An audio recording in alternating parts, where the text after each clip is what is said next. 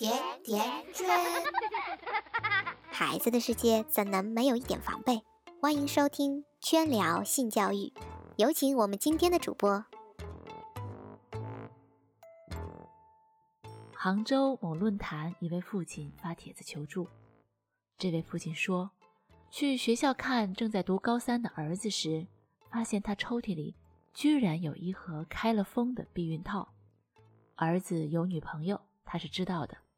但是从来没有想过，在自己眼中还是个孩子的儿子，居然已经长成了大人了。他以为小孩子恋爱嘛，只是拉拉小手，最多抱一下。这盒开封了的避孕套却给他当头一棒，他实在不知道该如何处置，最后选择发帖子求助广大的网友。这篇帖子可谓是一时激起千层浪。网上一下子就炸锅了，当妈的、当爸的、单身狗的都来掺和一脚，纷纷议论。网友雷说：“这个爸爸真是大惊小怪，家长越坦然面对，孩子越自然接受。如果你弄得神秘兮兮的，绝口不提，孩子从不健康的渠道了解，反而有害。”网友 twt 说：“以后别催就好。哎呀，什么时候结婚呀？什么时候生孩子呀？”在没有性教育这个说法的中国，要不是自学，孩子怎么生的都不知道。网友气宇不凡说：“这个儿子知道用安全套保护自己和女朋友很好呀，有性生活说明发育正常，需求正常呀，不必如临大敌的，正确引导，静观其变吧。”不过，也有人认为，女生的父母才应该五雷轰顶吧？如果是女儿的话。应该逃不过一顿打。圈圈翻看大部分的评论，发现现在大家对性的态度开放了一点，甚至有人鼓励男孩子主动戴套的行为。理论上，十八岁的孩子已经成年了，戴套的行为也值得肯定。但问题是，十八岁的他真的清楚底线在哪里吗？撒贝宁在《放学别走》里和零零后讨论早恋的话题。在中国的教育里，一直有一个领域充满了神秘，那就是性。青春期的这个阶段里，你们会产生本能的冲动，如果这个时候没有把握好尺度，将会酿成一生都后悔的错误。这也恰恰是父母们反对早恋重要的原因。孩子们的底线意识太薄弱了。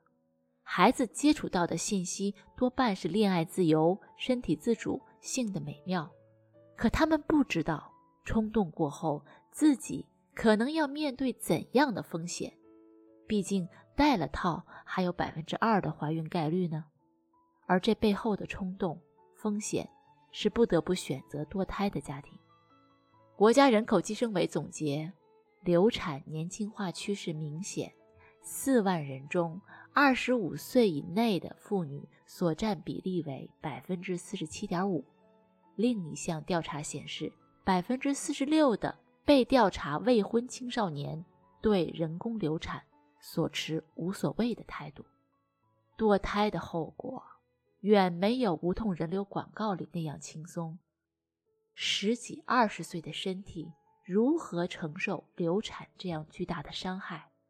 即使躲过了清宫。血崩、不孕不育等危害，终结过孩子生命的少女，也可能面对难以摆脱的心理障碍。珠海十九岁未婚少女吴芳意外怀孕，因为怕别人笑话，她在分娩后再亲手掐死自己刚生下的儿子，扔进垃圾桶。采访时，记者问她：“你担心这会给你以后的婚姻家庭生活带来影响吗？”她说。我现在不想谈恋爱了，以后也不会嫁人。过早越过青春里的底线，不仅毁了一段美好的感情，甚至还会夺走相信未来的勇气。这样的风险，有多少个少女和家庭能承受呢？不知道大家是从什么时候开始懂事的？我很清楚的记得，第一次听闻是在高一的宿舍里，刚经历中考不久的我们。还只会讨论着各自的中考分数与对高中生活的担忧时，隔壁的两个男生已经在高谈阔论着关于恋爱以及更深一步的关系了，那就是我朋友中考完带着女朋友开房去了，并且话语中透露着更多的细节。第一次戴套了，第二次着急就没戴。说实话，那时我的反应就和开头那位父亲一样，五雷轰顶。毕竟那个阶段早恋都是被明令禁止的，更何况是性关系，这简直让我三观尽毁。我没有参与他们的讨论，不过是因为他们过于平静与习以为常。我在心里默默地将他们与我划分成了两类人。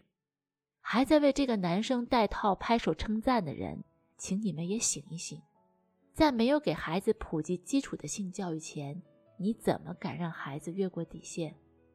在孩子心智尚未成熟前，你怎么保证孩子每次越线都能带套？在孩子没有责任意识前，你怎么面对突如其来的风险？有人说，孩子的青春期是父母的修行期，这阶段的孩子会形成自己的一套观察、认知世界的方法，特别爱与父母较劲儿。作为青春期最大的特征，无疑是对性的好奇。大部分人开始接触到性知识，估计就是上初中开始，上了一门神神秘秘的。需要男女分开并拉上窗帘的课程开始，家中的一些知音、家庭医生杂志开始了早期的性启蒙。这仅仅是表面的，只关乎于生理结构的知识，并没有真正的谈论到男女之间性关系。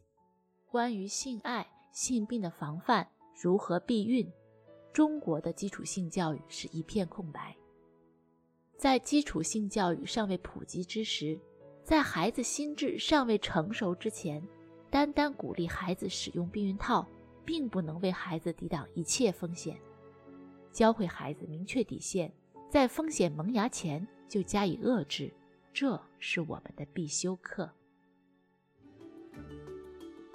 关注我们的微信公众号“甜甜圈 family”，同时回复关键词“底线教育”，阅读文字版内容。感谢大家收听和转发，我们下期再见。